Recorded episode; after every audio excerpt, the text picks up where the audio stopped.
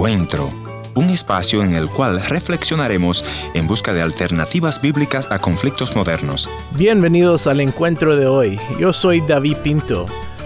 Y hoy vamos a escuchar parte de una conferencia que dio el pastor Ernesto Pinto en la celebración de 71 años de aniversario de la radio TGN en Guatemala. Quédese en sintonía que ya vamos a regresar con la conferencia.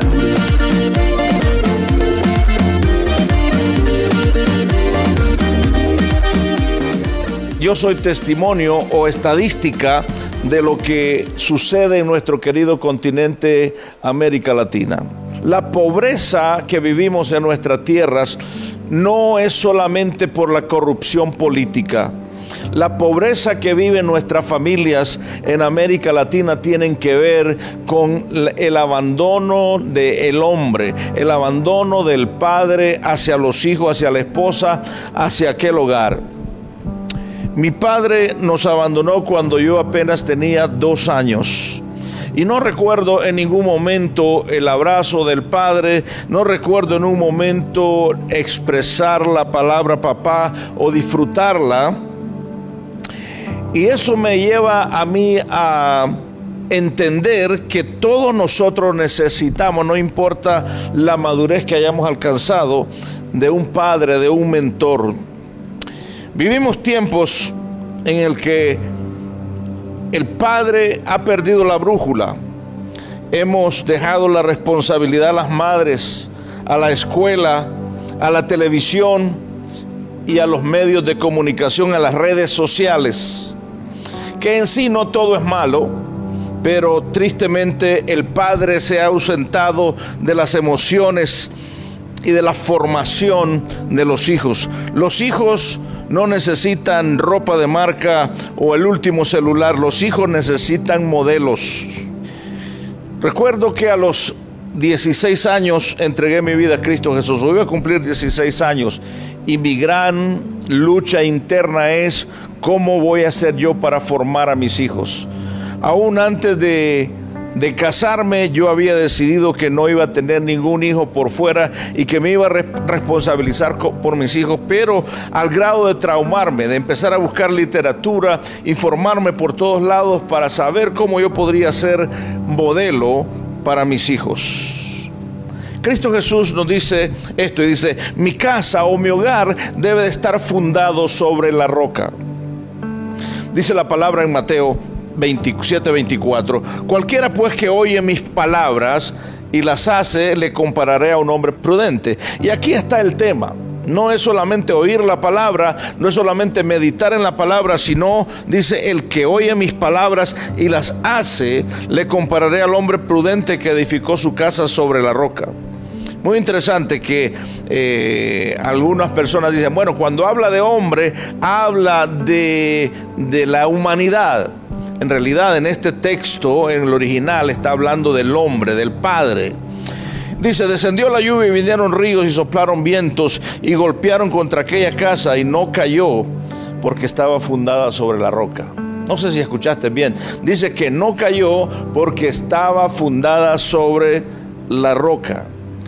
Y bueno, ya aquel que tiene entrenamiento bíblico, su mente fue a Cristo porque Cristo es nuestra roca. Ahí hay fundamentos y él dijo, aquel que oye mi palabra y la hace, le voy a comparar a un hombre prudente. Pero cualquiera que oye mis palabras y no las hace. Y tenemos muchos oyendo la palabra de Dios, tenemos muchos... 10, 10, 20 Biblias en su casa, pero no hacen lo que la palabra de Dios les manda. Dice, a este lo voy a comparar con un padre insensato, con un hombre insensato que edificó su casa sobre la arena. Hay dos figuras poderosas ahí. La roca, donde debes de fundar tu casa, donde yo decidí fundar mi casa, y la arena, las filosofías de este mundo, eh, las teologías eh, modernas, en fin. Y descendieron ríos y soplaron vientos y dieron con ímpetu contra aquella casa y cayó y la ruina fue grande. Cuando no estamos fundados en la doctrina de Cristo Jesús, nuestra ruina va a ser grande. Ahí lo dice el versículo 28. Terminó Jesús estas palabras y la gente se admiraba de su doctrina porque enseñaba como quien tiene autoridad y no como los otros religiosos de la época. Cristo Jesús hablaba con autoridad. Y yo creo que eso es lo que nosotros necesitamos como hombres, como padres, necesitamos autoridad. Que nuestra palabra sea sí o que nuestra palabra sea no. Aunque no soy tan viejo como algunos de los hermanos que nos rodean acá, creo que pude experimentar esa época donde los hombres se daban la mano y eso significaba su palabra tenía un poder especial. Ahora nos damos la mano y parece que no, no sirve absolutamente de nada. Volvamos al tema que les comentaba al principio y vamos a ver el fondo histórico de cómo en el Antiguo Testamento Dios está llamando a los hombres a ser restaurados, a tomar responsabilidad. Y en ese capítulo 1, 2, 3 y 4 del segundo libro de Reyes, nosotros vemos un momento histórico maravilloso que yo no quisiera que perdamos de vista y no quisiera que obviáramos los detalles porque los detalles son los que nos hablan de la importancia que Dios le da a estos a estos ministerios. En esa época vemos que el trasfondo histórico se da la transición entre Elías y Eliseo. Elías era un profeta que estuvo marcado por transmitir cambios sociales y religiosos de su época. Elías estaba eh, encabezó de hecho eh, un movimiento contra la idolatría fenicia, contra los baales. Y cuando vemos a Elías o la figura que viene de Elías en nuestra mente es aquel hombre que pide fuego del cielo y ¡pum! cae fuego del cielo. Portentos maravillosos se hacían. Cuando este hombre caminaba por ahí, oraba y algo caía del cielo, fuego o agua, algo sucedía portentoso. Y muchos de nosotros en nuestros púlpitos quisiéramos tener el ministerio de Elías y pedimos eso, pero el púlpito es responsable a su comunidad. Dios había llamado a Elías para un proceso especial, pero cuando Elías se da cuenta o cuando Dios ve que ese proceso ha terminado, Elías tiene que cambiar su modalidad. Y para entrar en esa modalidad, vemos en, el primer libro de, de Reyes que Elías entró en una crisis de depresión. Y muchas veces el predicador es el pastor orquesta, el que quiere hacer todo. El que cree que tiene toda la verdad y no consulta a su comunidad, no consulta a sus líderes. ¿Y qué es lo que pasa? Nos cansamos caemos en cansancio y en el caso de Elías estaba tan deprimido que dice, Señor, ya no sirvo para nada, quítame la vida. Y Dios lo lleva a una cueva y, y trata con él, le da de comer. Yo me imagino que lo que perdemos de vista nosotros en esa lectura es que Dios le dice a este hombre, Elías, tienes que dejar de ser pastor orquesta y dedicarte a mentorear. Y ahí vemos el capítulo 19 de Primera de Reyes cómo entonces baja con nueva fuerza y encuentra a aquel hombre que se llama Eliseo. Y bueno, lo llama al ministerio. Ya ustedes conocen ese texto, la mayoría lo conocen. Lo llama al ministerio. ¿Qué es lo primero que Eliseo hace? Es pensar en su comunidad. Dice que mató su yunta de bueyes con los que trabajaba, sirvió la comida para la comunidad. Hubo una celebración. Y cuando seguimos a este hombre, vemos que Elías lo mentorea, lo capacita. Y creo que nosotros como hombres y mujeres de Dios necesitamos capacitar a nuestros jóvenes para que ellos puedan enfrentar la vida de una forma mejor. Pablo le decía a Timoteo que le dijera a las mujeres adultas, las mujeres mayores, que entrenaran a las mujeres más jóvenes. O sea, el modelo de la escritura es que nosotros no solamente nos llamemos discípulos, sino que atravesemos ese proceso de discipulado, de aprender con los que ya caminaron en la iglesia del Señor Jesucristo. Vemos cómo Dios provee para Elías, vemos cómo Dios provee en medio de, esa situación y ahora vemos un encuentro entre Eliseo y la comunidad. Y eso lo vamos a encontrar en el versículo 19 para aquellos que están siguiendo la lectura. Una vez que Elías asciende al cielo, Eliseo dice que va a la comunidad, a Jericó. Y bueno, no voy a entrar en tanto detalle histórico, pero Jericó era una ciudad que había sido conquistada por Josué, pero se habían apartado. ¿Y quiénes se habían apartado? Los líderes, los que deberían de tener el liderazgo, los hombres, los que tenían que darle dirección a su familia, se habían apartado. Una de las últimas palabras de ese hombre guerrero llamado Josué fue que reunió al pueblo cuando vio que su corazón se estaba apartando de la familia y le dijo, ustedes pueden hacer lo que ustedes quieran, pero mi casa y yo vamos a servir al Rey de Reyes y Señor de Señores.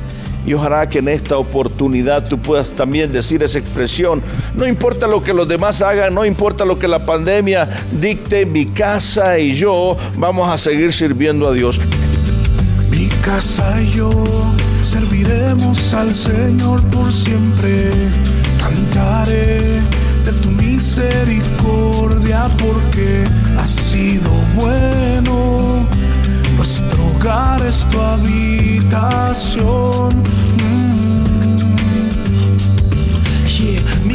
Serviremos a Jesucristo. Así me dijo papi cuando yo era chiquito. Mami también dijo lo mismo. Y hoy día yo soy un padre enseñándole a mis hijos. Enseñanzas y los caminos de mi Padre Dios Jehová, que es mi roca y mi amigo. Bendice a mi familia, hermanos, también mis tíos, abuelos y a mis primos. Guárdalos del enemigo. Todo este proceso de sanidad en mi corazón comenzó ese día cuando yo le dije a Cristo, bienvenido a mi corazón. Y ese es mi desafío para ti en esta noche. Yo no te conozco, no sé quién eres, pero Dios conoce tu corazón y sabes que Él te ha estado llamando por años, meses tal vez. Está tocando la puerta de tu corazón y diciéndote, hijo mío, dame tu corazón. La sanidad de mi corazón comenzó cuando le dije, Señor Jesucristo, bienvenido a mi corazón.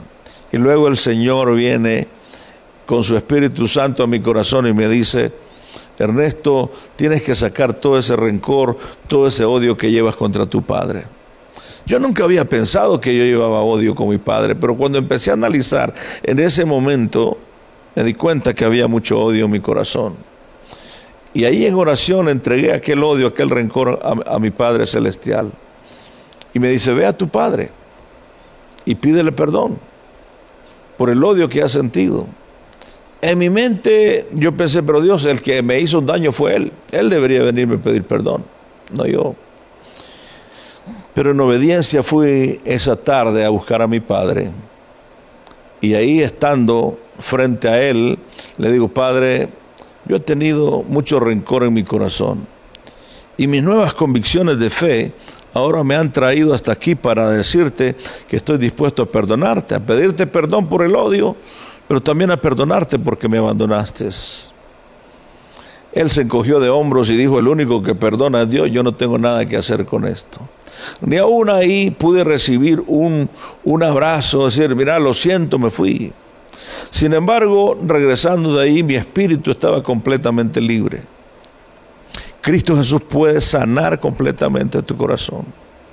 Y si tu padre te abandonó, y sientes rencor, sientes odio por ese padre que te abandonó.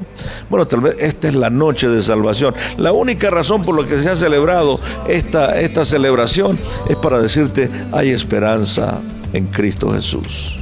Mi casa y yo serviremos al Señor por siempre. Cantaré de tu misericordia. Gracias por haber estado en la sintonía de este tu programa Encuentro y te voy a agradecer que me visites en el www.encuentro.ca. Gracias por sintonizarnos a través de esta radioemisora. Yo soy tu amigo Ernesto Pinto y al despedirme quiero recordarte que Dios te ama y yo también.